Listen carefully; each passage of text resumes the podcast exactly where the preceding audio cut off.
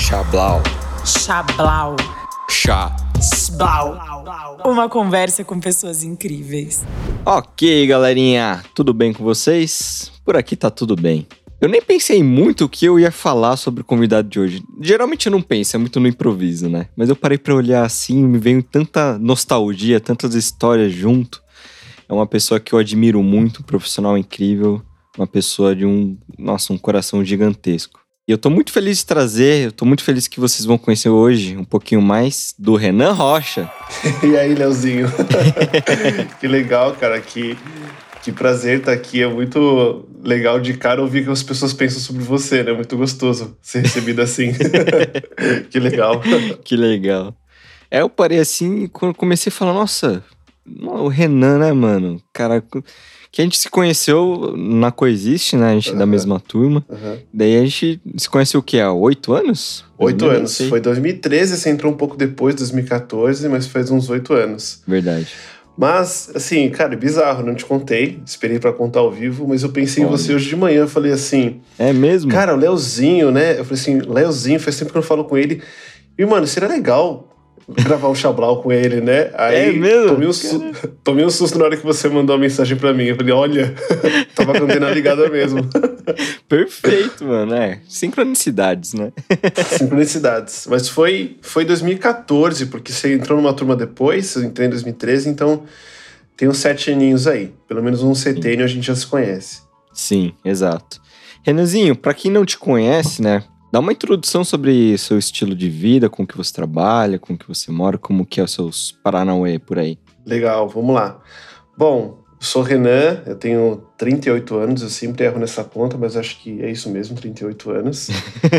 e eu sou designer de formação, né? Eu me formei é, em publicidade e propaganda, estudei design. Uhum. Desde que me conheço por gente, rabisco, coisa, desenho. Que legal. É, comecei numa empresa trabalhando com área de design, né, para fazer catálogo, layout de revista, capa de anúncio e essas coisas assim. Uhum. Só que de tanto ter que estudar produtos para você fazer esse, essas, esses layouts, eu acabei caindo para a carreira de produtos. Uhum. Então hoje eu sou um supervisor de produtos, um gerente de produtos, queira lá como você, como você gosta de chamar, uhum. mas é alguém que olha para qualquer produto e dá vida para ele, né? Legal. Então, seja um, seja um software, ou seja um, uma impressora, um, um, scanner, uma câmera, que é com que eu trabalho hoje, uhum. eu sou responsável por trazer essa operação para o Brasil e dar vida para aquilo, porque quando sai da fábrica sai cru, né? Sai um Sim, device. Exato. Mas como é que como é que isso vai criar vida na vida de um consumidor. Como é que ele vai olhar para aquilo e falar assim, cara, esse produto é para mim. Então, eu trabalho com isso desde então. Você trabalha onde hoje? Hoje eu trabalho na Canon. Oh, né? Comecei lá faz pouquinho tempo. Prazer estar tá lá. Nossa, eu tô muito feliz de estar tá lá. Legal. É, mas é um, um, um, dado curioso na minha vida que eu sempre trabalhei com produtos e sempre em empresa oriental. Então, eu trabalhei na Brother, trabalhei na Samsung, que é coreana, né? Brother uhum. japonesa, Samsung coreana, e agora na Canon, que é japonesa de novo. Já é fluente no mandarim, então, né? Quase, quase lá, quase lá. Algumas palavras eu já sei falar em japonês, mas tá bem, tá bem próximo ali. Muita convivência com a cultura, então conheço bastante. Que massa. E você mora com quem? Hoje eu moro com o Fernando Mercedes e a Gabriela Vicari. Uhum. Esse trio se formou no, no, começo da pandemia, né? Antes era eu e o Fê, a gente morava juntos aqui na, no Alto da Lapa. E aí, no momento de pandemia, a Vicari, que, que tá junto com o Fê há um tempão, decidiu ficar é, e passar a quarentena, que a gente achava que ia ser 15 dias, né? A quarentena, ela resolveu passar em casa, aí virou um mês. Uhum. E aí rolou o pedido formal da gente juntar esse trio. Então, desde então, Legal. a gente a gente tá juntos aí. Um ano, um ano e pouquinho de pandemia, eu, Fernando, uhum. eu, Fernando Mercedes e Gabriela Vicari. Legal. E galerinha, tem episódio aqui com o Fernando Mercedes. Tá um episódio muito emocionante, muito, muito legal e engraçado que esse esse filho da mãe, né? Ele oscila muito entre muito engraçado e muito emocionante, né? Ele não sabe brincar. E eu super recomendo, porque eu, eu tenho a oportunidade de ter esse podcast ao vivo todos os dias, né? Quando eu desço pra tomar um café. Mas para quem não conhece o Fê, pode procurar esse capítulo aí. E com ele também tem o Chablau Profissões, que ele fala um pouquinho da profissão de segurança na internet. O cara manja pra caramba. Uhum. E é isso, tá, tá muito divertido. A, a, uhum. a, a, Gabriela. É estranho falar Gabriela Vicari, né? Uhum. ela. A Vix, a Vix de coração. Eu mandei mensagem para ela, chamando ela pro Chablau. Ela não tinha respondido. Ela acabou de me mandar um áudio de 46 segundos. Será que ela tá aceitando ou tá negando, hein? Olha. Então em breve saberemos. Em breve saberemos. Muito bom. Boa, que mais? Bom, meu estilo de vida hoje, eu, eu divido mais meu tempo aqui entre trabalhar pra caramba, assim, e isso não é um, uma reclamação, eu gosto muito do, do que eu faço, né? Uhum. Então, às vezes eu faço até três turnos aqui, mas muito de boa, porque eu, gosto mesmo do que eu faço. E tá entre passar esse tempo aqui em casa, trabalhando, e passar também o final de semana na casa da namorada, Uhum. H, né? Então, final de semana eu vou pra lá e passo um tempinho lá com, com eles. Então, Massa. meu estilo de vida pós-pandemia tem sido muito esse, assim, Uhum. trabalhar muito, e aí no começo do ano é que veio com, com essa novidade. Ninguém começa a namorar no começo da pandemia e eu consegui fazer isso. Então, a gente tá namorando desde janeiro. Um grande feito, né? Um grande legal. feito, um grande feito. E você mexe ali com uns grafite também, né? Mexo, cara, mexo muito.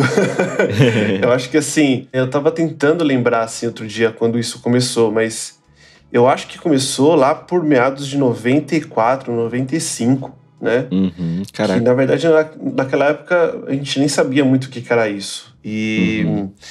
e o estilo de música que eu gosto, que eu sempre gostei, que é música eletrônica, naquela época vinha com os encartes. E os encartes eram de grafite. Tinha a, o design do, do, do CD era grafite. Que massa. que. Então, juntou assim, quando eu comecei a escutar bastante música eletrônica e ao mesmo tempo comecei a desenhar bastante. Então eu lembro de pegar os encartes e repetir no caderno ali os, os desenhos, né? Aham. E aí fiz grafite na rua um tempo, de 97 até 2003 mais ou menos. Dei uma pausa e voltei em 2015 é, em períodos intermitentes, né? Desde 2015. Uhum. Então tem hora que eu tô na rua pintando, tem hora que eu tô em casa fazendo um quadro, mas nunca... Eu nunca parei.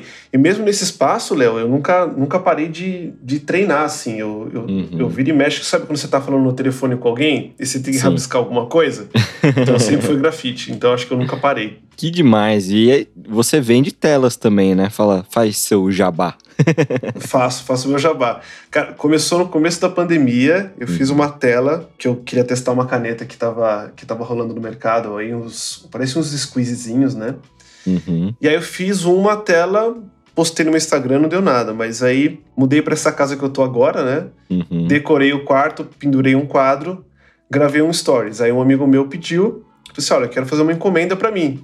Olha lá. Fiz a encomenda dele, gravei o processo de fazer a encomenda para ele e também é, publiquei. Uhum. Então, aí gerou mais um pedido. Então, geralmente, quando eu faço uma tela, ela gera sempre mais um pedido de uma outra tela, né? Que demais. E curiosamente, foi um pouco depois de fazer o Caminho do Artista. Então, que é um Olha. processo de um livro, acho que você já conhece também, né, Leozinho? Sim, sim. E acho que foi um pouco depois disso que eu resolvi é, colocar isso pra, pra fora. Uhum. No começo eram telinhas pequenininhas, mas agora eu tô atendendo o pedido até de fazer parede inteira. Então tá super rolando, tá super rolando assim. Que legal. E tô muito feliz com isso também. Que legal. Eu super indico né, o Caminho do Artista. É um livro, né? E tem toda uma metodologia ali. O Caminho do Artista me ajudou a criar o Xablau, né? Eu tinha algumas ideias de produzir conteúdo, só que eu tinha muito uma ideia de YouTube, por exemplo, né? Tinha uma ideia de Uhum. fazer uma coisa no YouTube. Só que trabalhar com um vídeo é muito mais difícil, né? Muito mais delicado, muito mais pesado os arquivos, enfim. E daí, fazendo um dos exercícios do Caminho do Artista, eu pensei se fosse um podcast, né? Já tinha feito ali um workshop de, de podcast pra fazer um. E falei, nossa, juntei uma coisa com a outra, criou aí o Xablau. Então, Uhum. super recomendo também. Que legal. E isso me, assim, me deu uma destravada. Então, desde, sei lá, desde abril desse ano, eu tenho feito mais ou menos umas três, quatro telas por mês Caraca. é, de encomenda, assim, né? Então tá super legal. E é muito louco que cada pedido de alguém me leva pra um lugar diferente. No Uhum. começo eu te fazia umas telinhas pequenininhas, agora eu tô fazendo umas coisas maiores e tá, tá muito gostoso mesmo, tá muito da hora. Que massa. Então, beleza, galerinha. Bora conhecer um pouquinho como o Renan chegou nesse presente momento. Grafite, que, não sei o que, pipipi, popopó. Bora entender.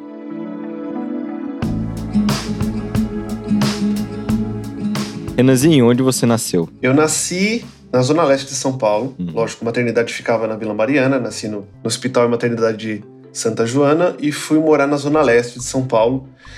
Até os quatro anos eu não lembro muito bem, assim, da casa que eu morava, né? Mas minha mãe uhum. comenta que a gente morou na Penha. Uhum. Então, nós no bairro da Penha, na Zona Leste. E aí, a primeira casa que eu lembro de ter lembranças, assim, de estar tá brincando no quintal e jogando bola com o meu primo no quintal, é no Tatuapé. Uhum. No bairro do Tatuapé, que fica coladinho ali na, na Penha. Então, nascido e criado ali na Zona Leste, né? E depois dos cinco anos foi que eu mudei para Guarulhos, também mantendo Zona Leste, e aí dali foi a minha boa parte da, da infância e da adolescência. Ah, então beleza. Você se mudou com cinco anos, mas você tem lembranças antes dos cinco anos, assim? Quais são suas primeiras lembranças? As minhas primeiras lembranças que eu tenho é de estar assistindo show da Xuxa. Olha lá. Na frente da TV, pulando igual um maluco junto com a minha irmã. Que demais. Né? Eu tenho uma irmã e um irmão. Uhum.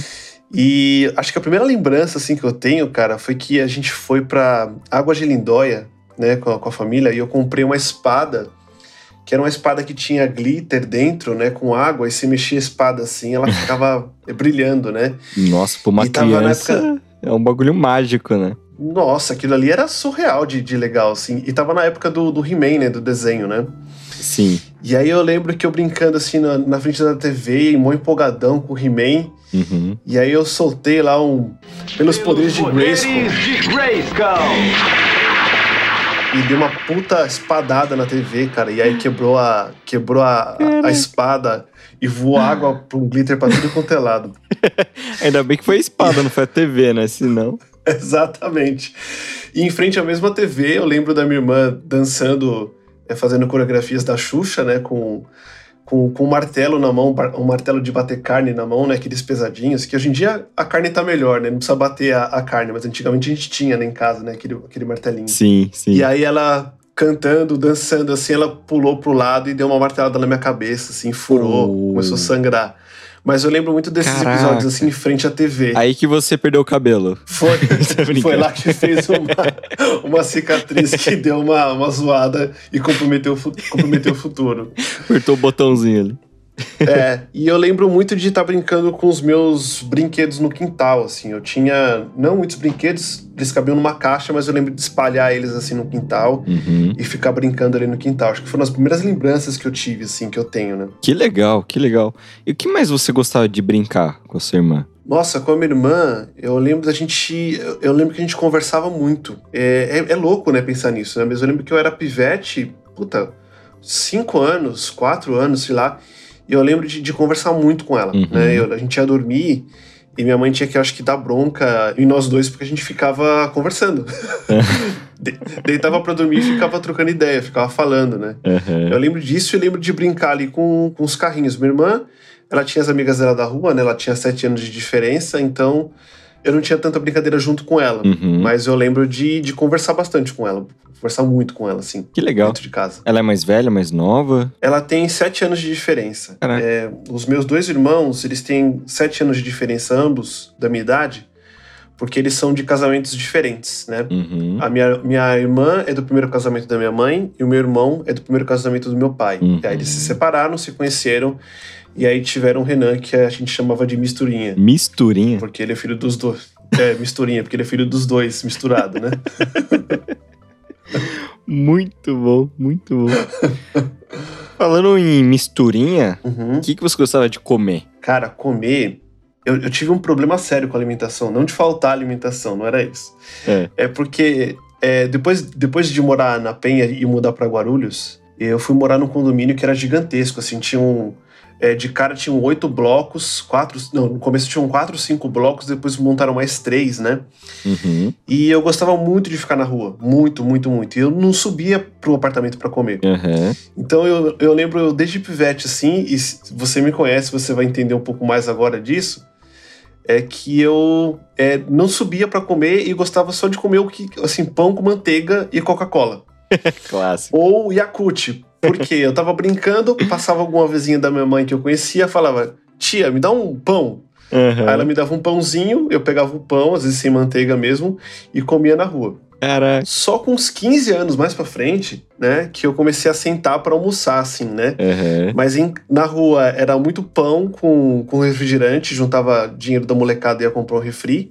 Uhum. E arroz, feijão e farinha, básico. Caraca. Porque naquela época também a gente não tinha tanta grana, E eu lembro muito da minha mãe fazer a comida em casa e aí não tinha como esquentar no micro-ondas, porque a gente não tinha micro-ondas, aí esquentava no banho-maria as coisas ali para comer. Uhum. Mas eu lembro muito de em casa quando dava arroz, feijão e farinha, né? E na rua era pão. Pão e o que dava para beber.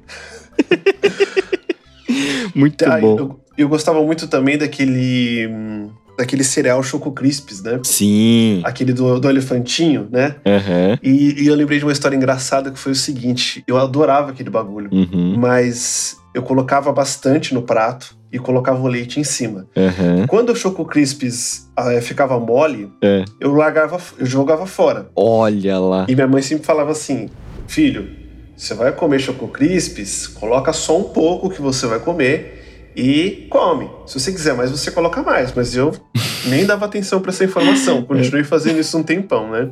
É. E aí eu lembro uma vez, assim, que eu tava sentado comendo Choco Crisps na mesa. O, o meu cunhado, marido da minha irmã, tava perto, assim. E naquela época eles estavam começando a namorar, né? E eu tava sentado comendo Choco Crisps, fiz a mesma coisa. Botei um bolão, assim, de Choco na, no prato, uhum. leite. Comecei a comer, mastigar. E aí ficou mole, eu falei, ah, não quero, né? Fui levantar. É. Na hora que eu fui levantar, só senti a mão da minha mãe, assim, nos meus ombros. Nossa. Me botou de volta na cadeira e falou assim: só vai sair da mesa quando terminar tudo. Ô, e eu tinha colocado uma montanha. Caralho! Leozinho, depois desse dia, nunca mais eu comi Choco Crisps. nunca mais. Nem de Passava pouquinho. no mercado, dava arrepio. e, e eu lembro do meu cunhado, ele, ele falando assim: Olha, eu te olhava pra. Eu te olhava na mesa, eu tinha dó de você. Porque Caraca. eu queria te ajudar, mas eu não podia. Porque a dona Rosa tava lá no pé, né? Muito bom. Nem podia. podia. Mas no resumo, assim, era, era só arroz com feijão mesmo que eu gostava e besteira. Salgadinho, pão, o que dava pra comer pra continuar brincando, eu fazia isso. Muito bom. E qual o nome dos seus amiguinhos ali na infância? Putz, eu tinha. Tinha o Lucas e o Leonardo, Uhum. que eles eram irmãos. Aí já começam os apelidos, né? Aí tinha o Leandro, que o apelido dele era Feinho. Feinho. Carinhoso, né? Feinho, carinhoso, carinhoso. Tinha o Yudi, tinha o Luiz, tinha o Gleiber, tinha uma galerinha assim, mas que, que eu- com quem eu mais andava era o Lucas, Leonardo, Thiago, também tinha o Thiago, o Feinho, Uhum. o Gleiber e o Luiz, era uma galerinha. É Uhum. porque assim, era muito moleque no prédio, né? Mas essa, essa era a galerinha que a gente sentava lá pra brincar de comandos em ação, pra fazer brincar de carrinho e tudo mais. Você brincava bastante de comandos e ação? Nossa, a gente era viciado, né? A gente tinha. Eu lembro que assim, ó, os moleques vão, se eles ouvirem isso, eles vão dar risada, mas É. a eu cresci em Guarulhos, que é um bairro que é um bairro classe média, não é um bairro pobre, mas também não é um bairro de classe alta, né? Uhum. Mas eu lembro que o Lucas e o Leonardo, eles eram os playboys assim do condomínio, né? Hum. Então, quando a gente ia brincar de comandos em ação, a gente ia com um bonequinho, dois. Eles iam com nave, com avião, com helicóptero. E a Os gente ficava só com um bonequinho na mão, né? Aí eles falavam assim: Ah, então quem vai ser o chefe hoje da brincadeira? Ah, vai ser o Lucas e o Leonardo, né? Porque se eles forem embora com os brinquedos, já era. Acabou tudo, né? Não vai ter mais pra ninguém. Pega a bola e vai. O dono da bola, né? O dono da bola vai embora, assim. Mas era, era muito, muito essa galerinha, assim. Mas eu brincava pra cacete, assim, de comandos em ação. Uhum. Muito mesmo. E demais. E na escola, mano? Você era mais nerdzinho, mais na sua, mais extrovertido? Como era? Na escola, eu estudei no, no Anitta Saraceni. Ele fazia fundo com o condomínio onde eu morava. Então, eh, a gente saía do condomínio, né, no, no- no portão do fundo, andava, atravessava a rua e tava na, na escola. Uhum. Mas eu era o cara mais da zoeira, assim, mas não era tanto do esporte. Uhum. Eu era o moleque que ficava mais, putz, bagunçando um pouco no intervalo, eh, trocando ideia com os amigos, mas quando eles iam jogar bola, eu era, eu era o que ficava meio que, que de fora da história, né? Porque eu, Uhum. não sei, eu nunca, nunca peguei muito gosto por esporte, mas eu lembro de estar. de ser dessa galerinha, assim. Mas eu era mais o cara da zoeira. Se fosse ter um, um timinho da zoeira no, na sala, eu seria um deles, entendeu? Muito bom. Uhum. E tinha matérias que você mais gostava? Eu adorava. Eu adorava religião, porque tinha um momento que a gente não precisava colocar a mão no caderno, que era o momento de ter aula de religião. É mesmo? Era. É. Como era essa aula? De religião? É. Eu lembro, assim, cara, vagamente de a professora, eu não sei se era a professora que dava aula, enfim. Mas eles entravam, assim, na, na sala, todo mundo parava o que estava fazendo, e aí tinha umas historinhas que eles contavam, umas alegorias, assim, com, com imã, assim. Tinha uma lousa com imã, eles colocavam lá um, um objeto que, sei lá, acho que era é, árvore. Aí depois veio Adão e Eva. Eles colocavam lá, colavam Adão e Eva. Aí depois uhum. vinha a maçã, aí colocava a maçã. Mas eu lembro muito de, de gostar, não pelo fato de falar de, de Deus e de religião, mas era porque era o momento que eu ficava ali de perna pro ar ali, né? Mas era mais ou menos assim a história. Uhum. Você falou também de educação artística, né? Educação artística também gostava. Gostava pra caramba. Eu, eu, só não me dei bem com matemática. Matemática foi, era a única matéria que eu não gostava. O resto até que eu me virava bem. Boa. Mas matemática, para mim, desde o começo, eu tinha até raiva dos moleques da sala que, que, eu que manjavam muito. Eu falava, mano, não. A sala inteira numa média, eles iam lá e tiravam 10. Aí eu falava, putz, é. se o cara tirou 10, então o problema sou eu. Aí eu falava, ah, fudeu, né? Aí vamos ter que olhar, vamos ter que estudar essa porra. Mas eu lembro muito de educação artística, educação, uhum. religião. A história, português eu me dava bem, mas acho que matemática era o único item que eu, puta, passava fora, assim, tipo, odiava, odiava mesmo. Entendi, entendi. Muito que bem. E você lembra, assim, sei lá, coisas que você sentia quando você era criança? Você sentia alegria, não entendia muito bem o mundo? Como que era? Cara, eu lembro. Eu sempre fui um, um moleque muito sossegado, assim, né? É, do ponto de vista de não dar trabalho para minha mãe. Uhum. Então, ela sempre falou que eu fui um pouco mais maduro, assim, do, do que os meus irmãos. Mas eu lembro de sentir muita curiosidade. E eu lembro que uma vez eu, fiz um, eu me fiz uma pergunta, assim, que eu, minha cabeça foi para um lugar e falei, caralho, eu tava na escola, nessa escola, devia estar tá na terceira série, 93 ou 92, não lembro. E aí eu fiz uma pergunta assim, eu falei, cara, e se, e se não existisse a vida? Uhum. Será que dá para não existir a vida? Será que se não existe o um mundo, como é que seria se não existisse o um mundo? E aí minha cabeça foi para um lugar muito assim de de ver planetas, de ver células, assim, eu fiquei, eu entrei numa espécie de transe, parecia, assim, Caraca. Né, desde moleque. É. E aí eu fiquei com essa pergunta na cabeça, assim, eu lembro de muito novo ter me perguntado sobre isso e ficar com essa pergunta a cada ano revisitava ela. Uhum. Mas no geral, eu sempre fui assim um, um, moleque muito quieto, muito carinhoso ao mesmo tempo e maduro. Te dar um exemplo, quando minha mãe e meu pai eles iam fazer compras, eu combinava com eles a hora que eu ia reencontrá-los. Uhum. Então, a gente chegava no mercado às 8, meu pai falava assim, ó, às 9 horas daqui a uma hora a gente vai embora uhum. e você me encontra aqui. E eu ia. Ficava no mercado dando rolê sozinho, vendo os brinquedos, aí quando dava uma hora de volta eu encontrava com eles e ia embora. E os meus irmãos, meu pai falou que não rolava isso, eles ficavam do lado dos meus pais ali e não saíam uhum. de perto, choravam se meu pai saía de perto e por aí vai, né? Uhum. Mas eu lembro de sentir muita curiosidade, assim, era uma coisa que ficava muito forte na minha cabeça esse tempo todo. Entendi. É engraçado né, olhar hoje em dia, assim, para quando o que a gente sentia quando era criancinha, né? Nossa, total.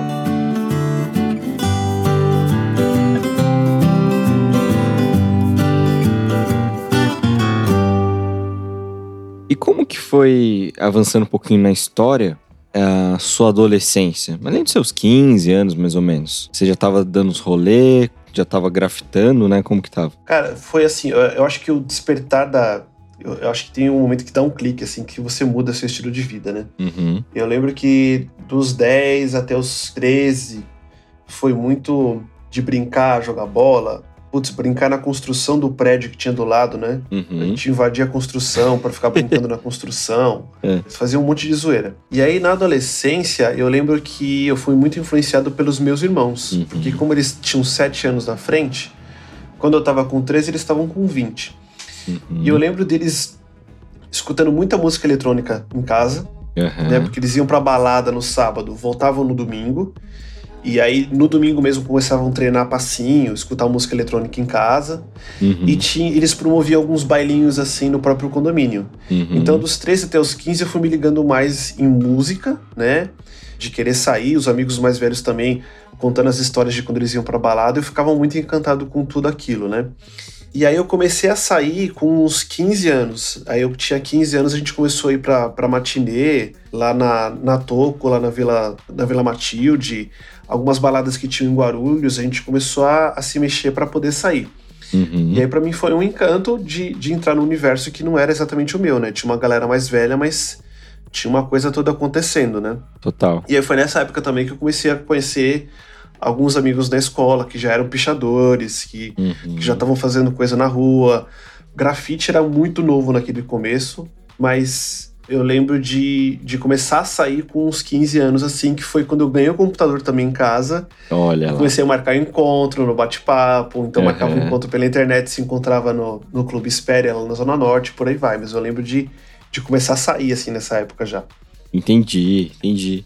E você falou que nunca foi muito dos esportes, mas nessa época você fazia algum esporte, você, sei lá, fazia curso de inglês, outras atividades além da escola? Não, além da escola, é, já com uns 15 eu já comecei a, a, me interessar por andar de patins ou de skate. Massa. Então já tinha a galerinha, aí você já começa a se, se unir com as tribos, né? Eu lembro Sim. de tomar, de tomar uma prensa do, da, da galera do skate, de falar assim, pô, você anda de patins, velho? Tipo, não, não dava para ser as duas coisas, né?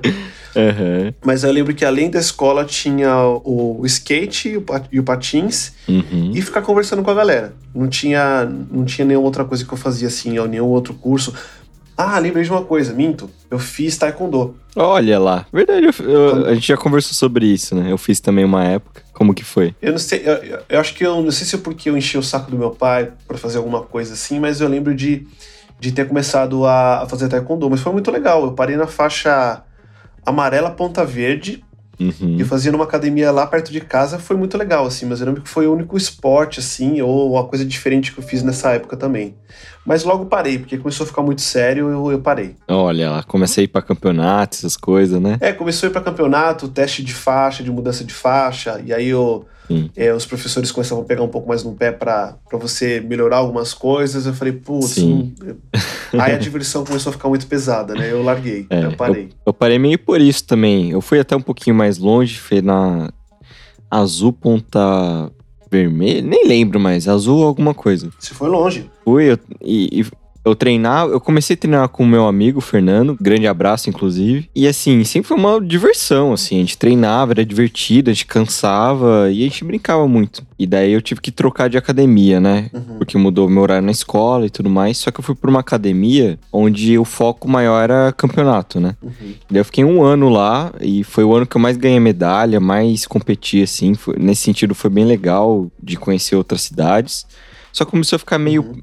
Meio tipo, mais mais um treinamento de elite, sabe? Do que a uhum. diversão e o relacionamento. Daí eu desanimei, daí parei. Mas é, é bem parecido, né? É bem parecido. E eu lembro que acho que uma das coisas que também me fez parar foi porque, ah, você é moleque, né? Você tá, você tá lutando, fazendo uma arte marcial, você começa a se achar no, no, no prédio, né? Uhum. E eu lembro que um amigo meu, Marcel, Marcel Lamarca, é. ele fazia também taekwondo, só que ele era umas faixas mais para cima, né?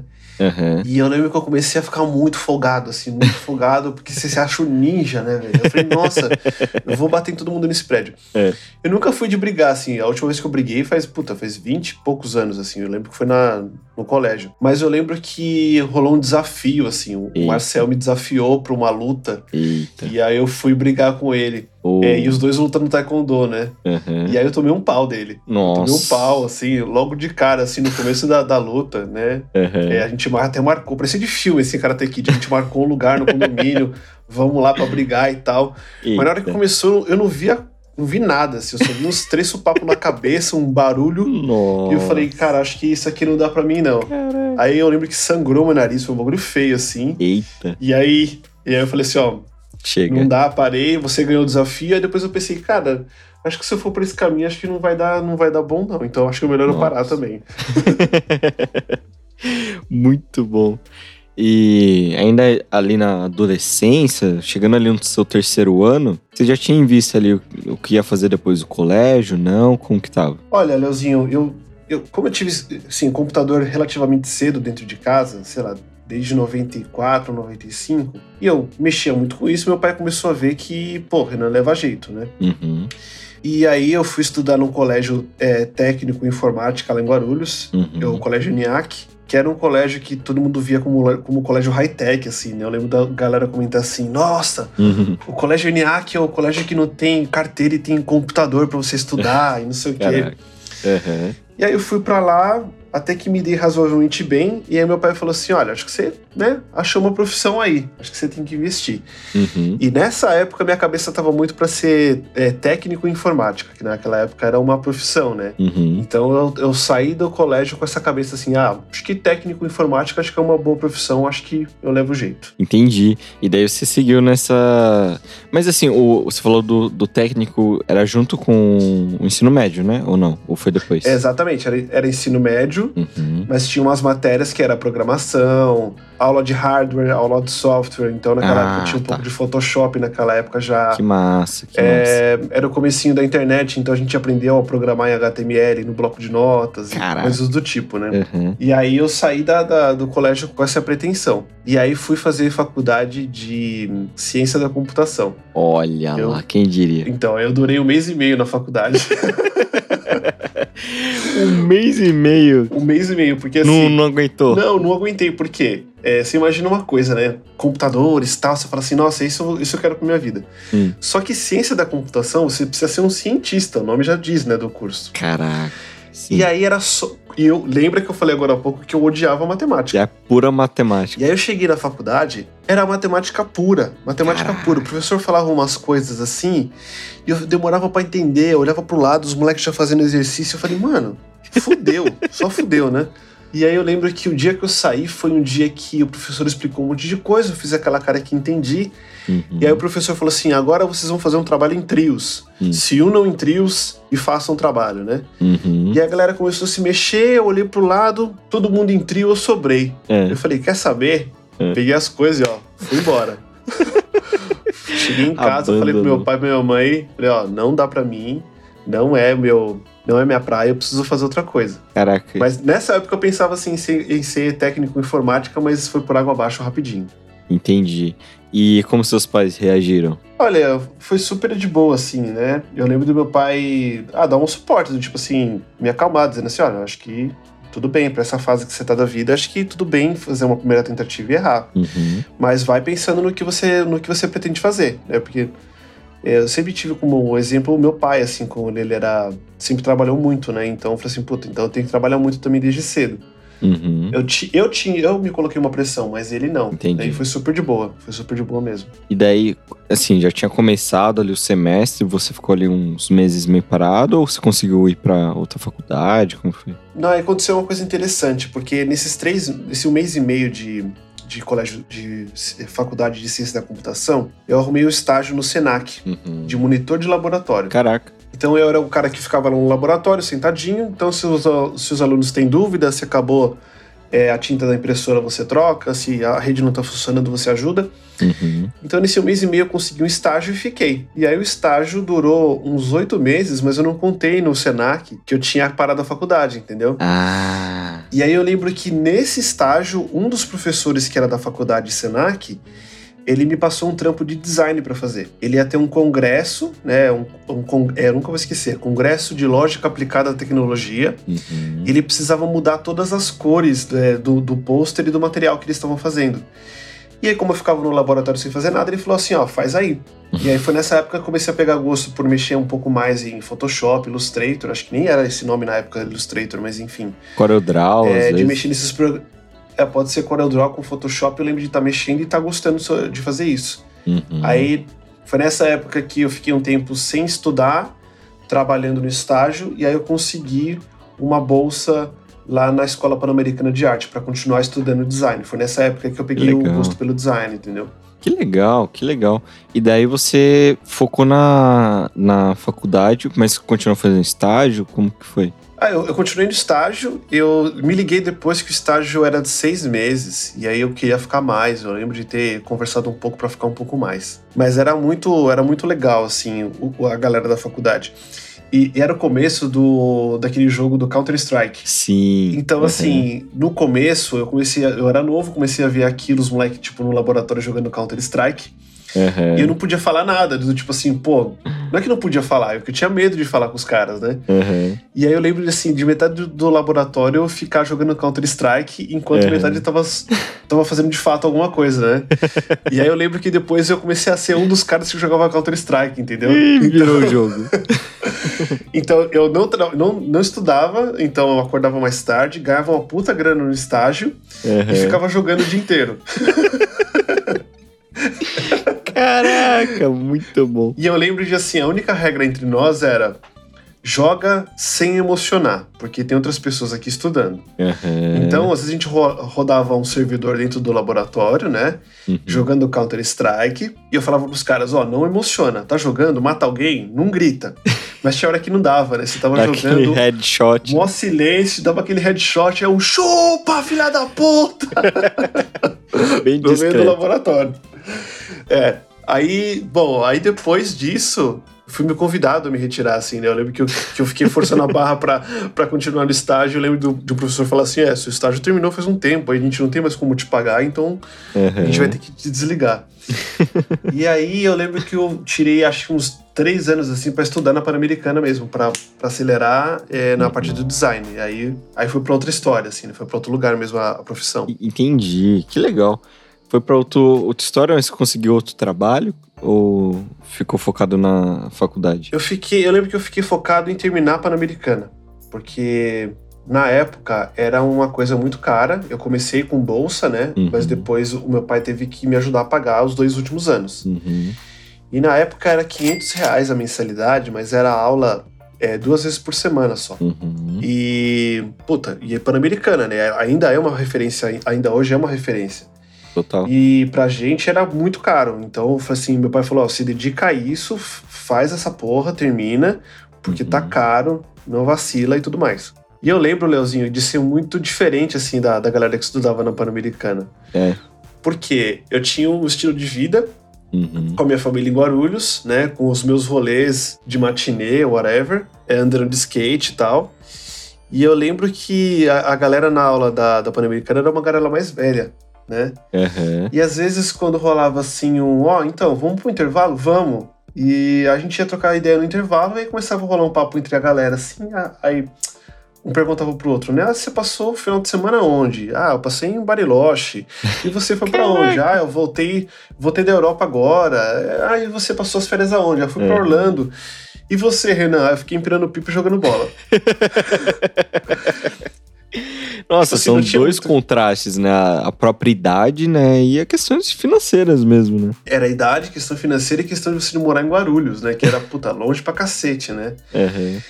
E eu lembro que eu converti uma, uma parte da turma, porque aí eu comecei a não conseguir acompanhar, porque a Pan-Americana era cara e uma coxinha na Pan-Americana parecia uma coxinha do Graal, de tão cara que era. Nossa Senhora. Era muito caro. Era o valor da mensalidade. De, é, ó, pra você ter uma ideia, naquela época era aqueles iMac coloridinho, sabe? Sim. Toda a sala da Pan-Americana tinha um iMac daquele coloridinho, era uma escola top. Caraca. E eu lembro de descer pra, pra comer um misto quente com, com uma Coca-Cola assim na, na lanchonete do lado. Aí eu lembro que uma galera que andava, começou a, a, me conhecer um pouco mais, começou a ir também na lanchonete, porque de fato a lanchonete da própria Pan-Americana era muito cara. Caraca, seguiram. Conver, converti uma galera nessa época.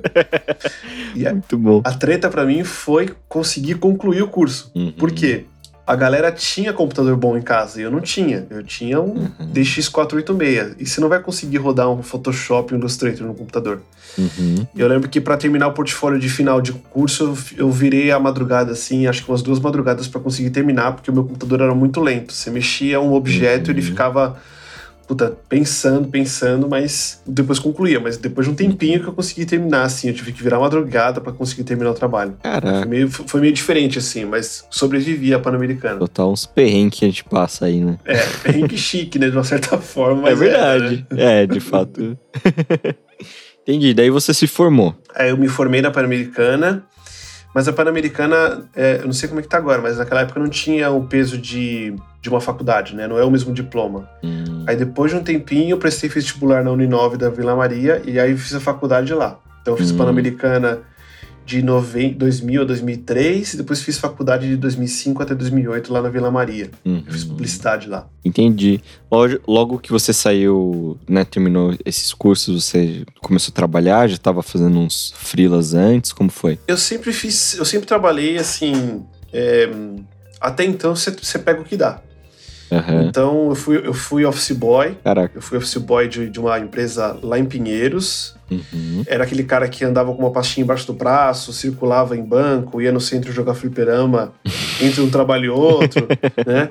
Uhum. É, depois eu trabalhei no, na área administrativa de uma transportadora ali na Zona Norte. Uhum.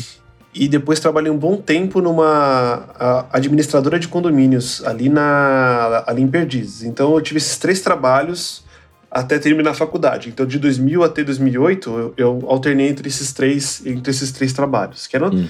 não é uma profissão, né? Você faz o que dá, você, você faz o que dá para ganhar dinheiro e, e, e, bora, né? Você não, você não escolhe muita coisa. Você não tá pronado para sua profissão ainda, né? Uhum. Entendi. O que, que rolou em seguida? Aí, na sequência, eu lembro que no meu último ano eu tava saindo da, da faculdade, já uhum. louco por estágio, e aí eu lembro que eu achei um estágio na Brother. Olha aí na Brother, eu, eu entrei lá para fazer a parte de design da, da Brother, assim, e. Puta, rolou. Só que no mesmo ano, 2008, nunca vou esquecer, rolou uma crise, assim, fodida, que foi aquela crise da bolha imobiliária lá nos Estados Unidos, que Total. quebrou um monte de banco. Uhum. E eu lembro que assim, a Brother tava indo bem, tava assim, puta, batendo, me batendo meta todo mês, e eu com aquela coisa na cabeça assim, pô, vou, vou terminar o estágio, vou ser efetivado. Uhum. E aí, de repente, veio uma crise. Caraca. O dólar tava dois reais e foi para 2,40 no mesmo dia. Eu lembro do, uhum. do presidente na época falar assim, ó, fecha o faturamento, não ninguém fatura nada, Caraca. porque a gente a gente não sabe o que fazer. Uhum. E aí eu falei assim, ó, fudeu agora, porque eu, eu vou ser mandado embora, não tem outra coisa. Uhum. E aí eu lembro, Leozinho, que é, rolou uma conversa entre eu e um amigo meu, assim, que eu, puta, é brother meu até hoje, né, o Cássius. Ele falou assim, ó, é, se a gente vai ser mandado embora ou não, a gente não sabe. Você como estagiário é difícil de ser efetivado. Uhum. Mas tem dezembro inteiro pra gente trabalhar juntos. Uhum. Né? Então, mano, vamos fazer o melhor trabalho que a gente pode. Vamos, vamos para cima, vamos se dedicar, porque pelo menos se você não for efetivado aqui, você vai ser efetivado em outro lugar. Uhum. Você vai se dar bem em outro lugar, né? Sim. Aí eu falei, beleza. E eu lembro que com essa informação na cabeça, que era faculdade terminando, risco de não ter, não ter mais como pegar estágio, crise, e o meu contrato acabando, eu falei, ah, mano, vamos aí, né? Falei, fudeu, uhum. mas vamos aí. E aí eu lembro que eu trabalhei pra cacete, assim, a gente fez muita coisa junto, eu e ele e a Andressa também, uma grande amiga nossa. Uhum. Foi até depois padrinho de casamento dela. Puta, a gente trabalhou demais, demais, e eu lembro que no último dia, assim, de contrato, que era o dia 30 de dezembro, o presidente da empresa passou na minha mesa e falou assim: é, você não vai ser mais desligado. Olha lá. E só falou isso. Que ele era japonês, né? japonês às vezes não fala muito.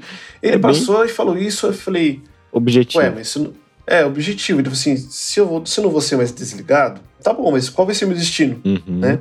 Aí foi que a pessoa do RH que passou na minha mesa e falou assim: então, Renan, vamos conversar numa sala. Eu falei: ah, agora já era, né? Agora é embalar com fazer um backup e ir embora.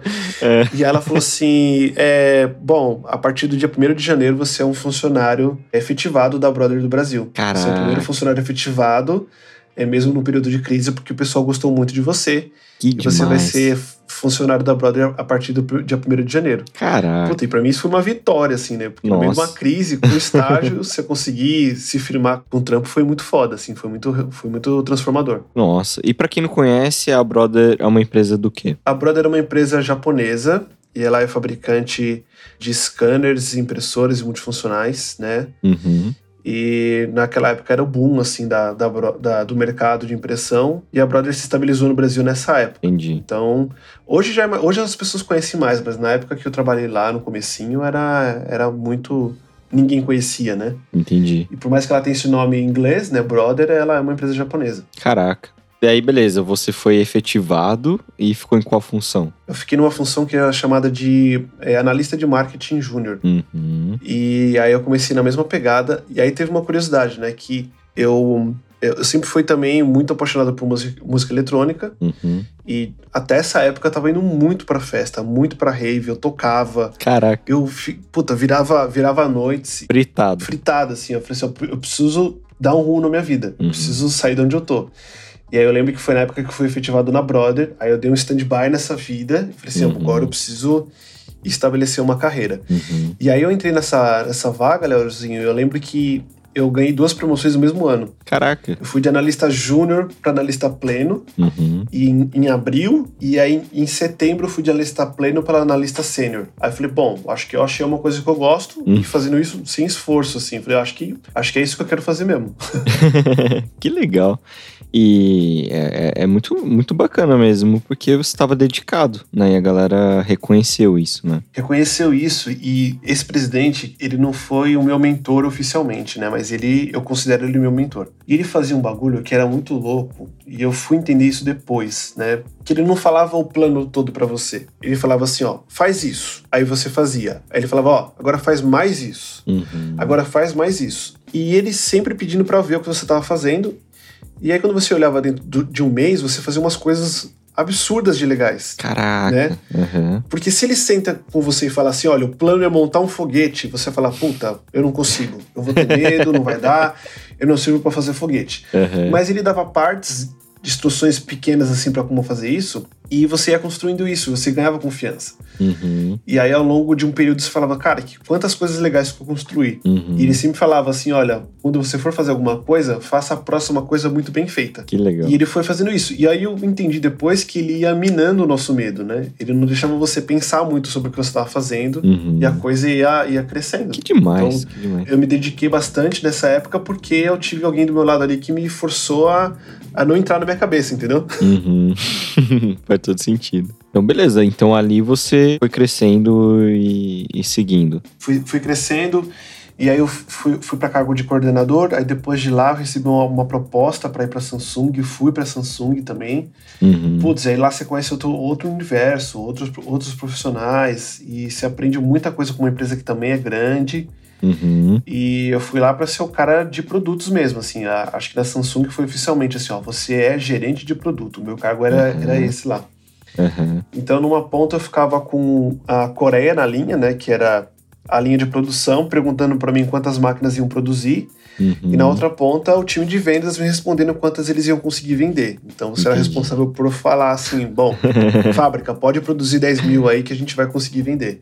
Muito bom. E aí de lá pra cá não parou, assim, não, não- parou e cada vez mais estudando sobre o produto, indo atrás dessa, dessa história de trabalhar com produto, né? Uhum. Daí você tava na Samsung, voltou pra Brother, foi e voltou várias vezes. Fui e voltei, eu lembro que é, eu fiz um grande amigo, o André, ele conheceu a Andressa, que é a atual esposa dele, na Brother. Uhum. né? Eles se apaixonaram na Brother, fui padrinho de casamento dele. E aí, um pouco depois, ele, ele me chamou de volta pra Brother pra, pra, pra reconstruir lá, ajudar eles a reconstruírem um departamento de marketing da, da empresa, né? Uhum. Eles estavam passando por alguns problemas e eles falaram assim, cara, só você que conhece a empresa como ninguém e você vai ajudar a reestruturar a empresa. Aí eu voltei pra lá em 2015 e fiquei até 2019, quando eu saí de lá. Entendi. Em paralelo a isso, como tava a sua, sua vida mais pessoal, digamos assim? Tava morando em Guarulhos? Como, como tava? Eu tava morando em Guarulhos, eu morei em Guarulhos até 2016, então nessa época eu ainda tava lá assim. Uhum. E morando com a minha mãe ainda. Minha mãe ainda tem um sobrado lá e morava junto com ela lá, mas é, ainda morando em Guarulhos. Mas eu lembro de fazer o caminho, quando eu trabalhei na Samsung, de Guarulhos pro Morumbi todos os dias e depois do Morumbi para Guarulhos de volta. Era muito tempo no trânsito. Nossa. Mas em paralelo eu lembro de ter essa história com a. de morar em Guarulhos ainda. Uhum. E não estudei depois disso, né? Porque eu lembro que eu fiz a faculdade e até hoje eu não tenho uma pós, não tenho nada específico que eu fiz. Eu fiquei Uhum. Sem estudar, aproveitava esse tempo que eu tinha pra descansar, porque era muito, muito puxado. Nossa, é maçante mesmo, né? Nossa, quatro horas no trânsito não era, não era fácil, não. Uhum. E como você conheceu a Coexiste, né? Como tava ali seu, esse momento? Boa. Cara, eu sempre fui, assim, muito, muito questionador, assim, né? Eu lembro de ser um... Ah, de querer saber muito o porquê das coisas. Uhum. E isso desde moleque. E aí eu, eu lembro que eu conheci a Erika Joaquim, que é a irmã da Paty Joaquim, da Paty Joca, né? Sim. Irmã do Thiago Joaquim.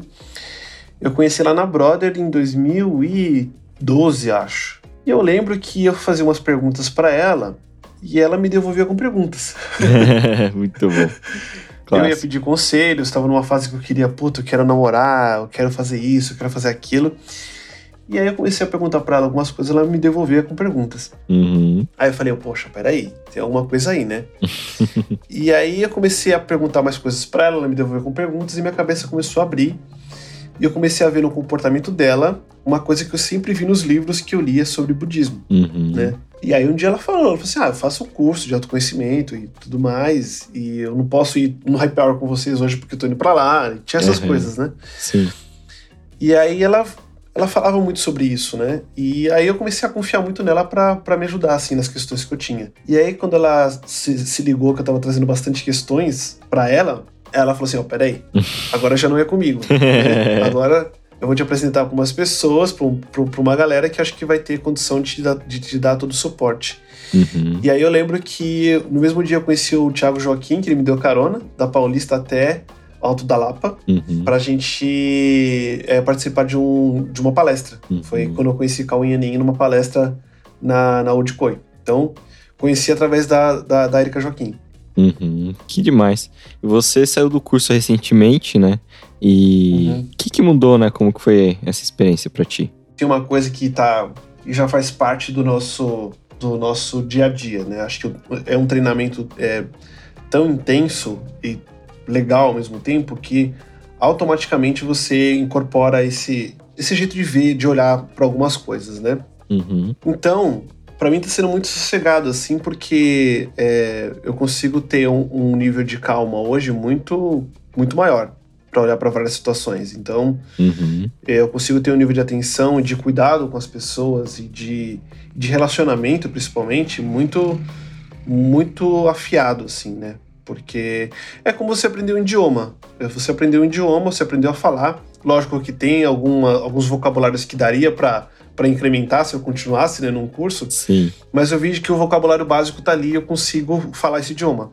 Uhum. Sim. Então, pra mim, tá, tá sendo. Eu tô nessa fase, assim, tô nessa fase que eu, eu percebo que tem coisas que me ajudam bastante, assim, no, no, no dia a dia. Que legal, que legal.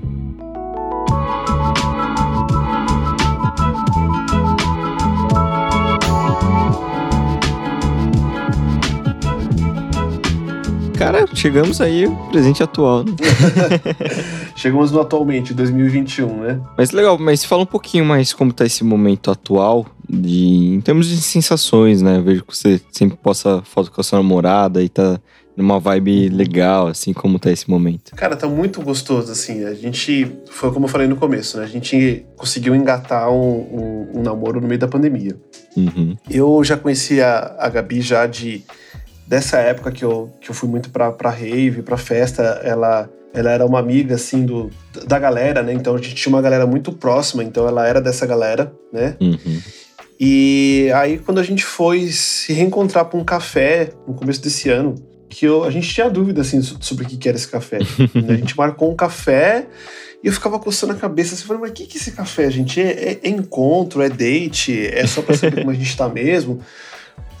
Porque, assim, não, não, deu, não deu tempo do flerte, assim. A gente Uhum. se conversou um dia, marcou um café e foi lá conversar, né? Uhum. E aí eu lembro que a gente começou a conversar, eu comecei a perguntar como é que estava a vida dela, como é que ela estava atualmente, se ela estava aberta para relacionamento, e todas as respostas foram positivas, assim, né? No sentido de. Eu perguntei assim, e aí, mas como é que você tá agora?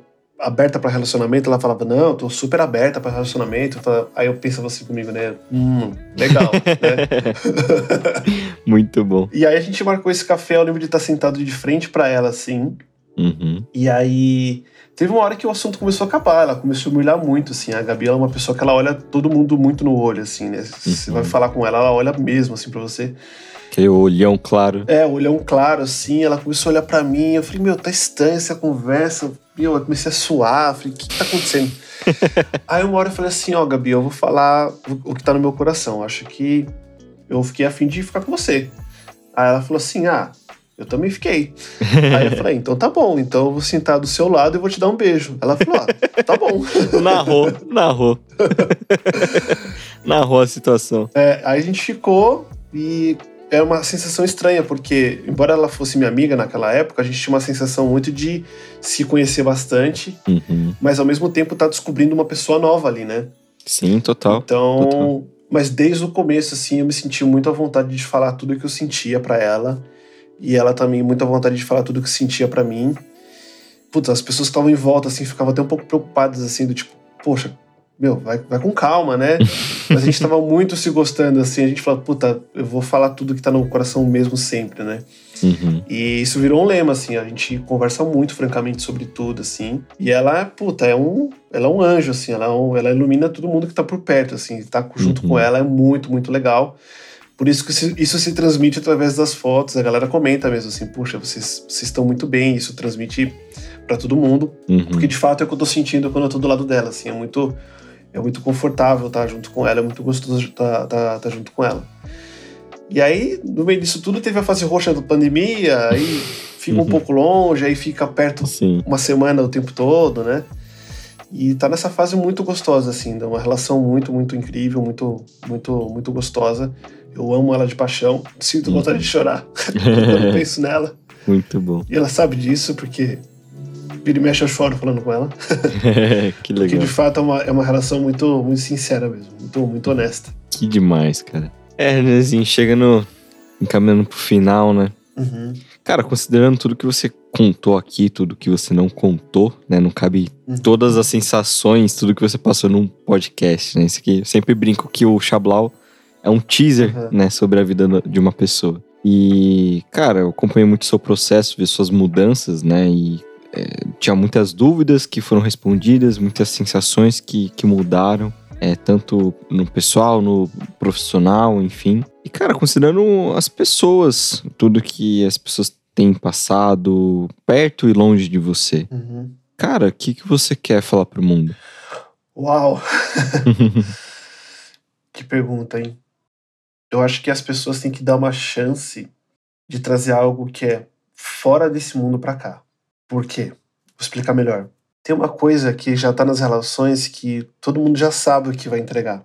Uhum. Mas diante de qualquer momento com alguém, abre seu coração e vê se. Uhum. Abre seu coração e vê se Deus quer colocar algum recado ali. Uhum. Porque muitas vezes a gente está com uma coisa muito lógica na cabeça para falar para alguém, mas dá essa chance, assim, dá essa sinceridade na relação, sabe? Uhum. Tipo assim, cara, a relação de trabalho, eu já vou falar tal coisa pra pessoa, mas pensa de novo assim, puta, o que, eu tenho que falar para essa pessoa?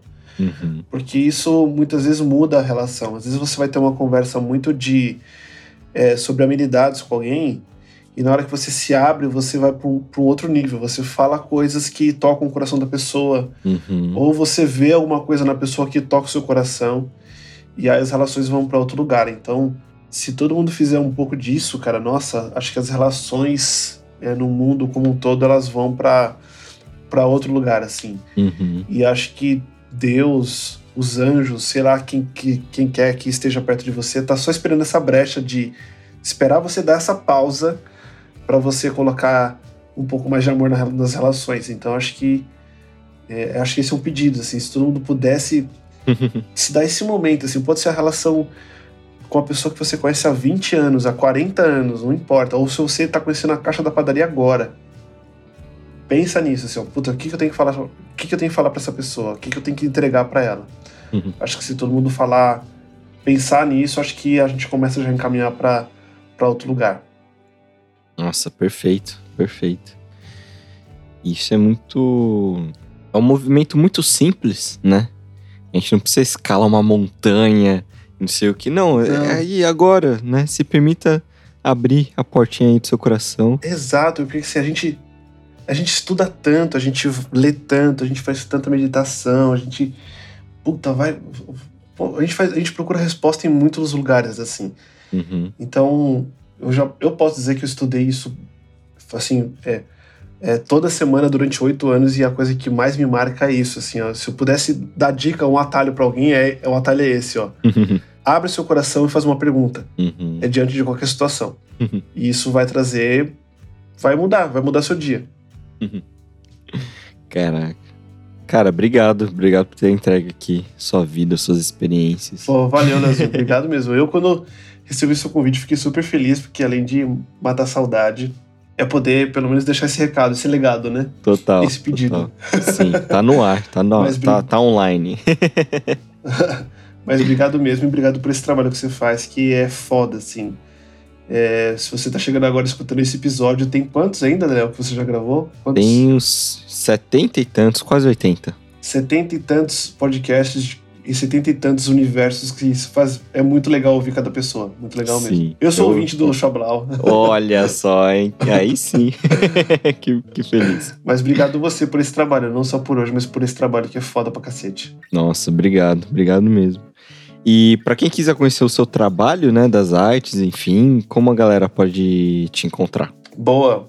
Tem dois caminhos. Um, pode ser o meu Instagram pessoal, que é Uhum. o arroba rocharenanr, Uhum, ou arroba zazen.jpg. uhum. São os dois, o Zazen o mais profissional, né? Que eu posto lá só as coisas mesmo das telas. Sim, E o Rocha Renan R é o meu pessoal, mas eu também posto tela lá. então, boa. nesses dois caminhos você pode achar. Vou deixar os links aqui na descrição e fiquei curioso, o que é Zazen? Da onde vem esse apelido? Boa. digamos? Zazen é uma meditação onde. Eu não sei se de fato é uma meditação ou se é um termo em japonês. Uhum.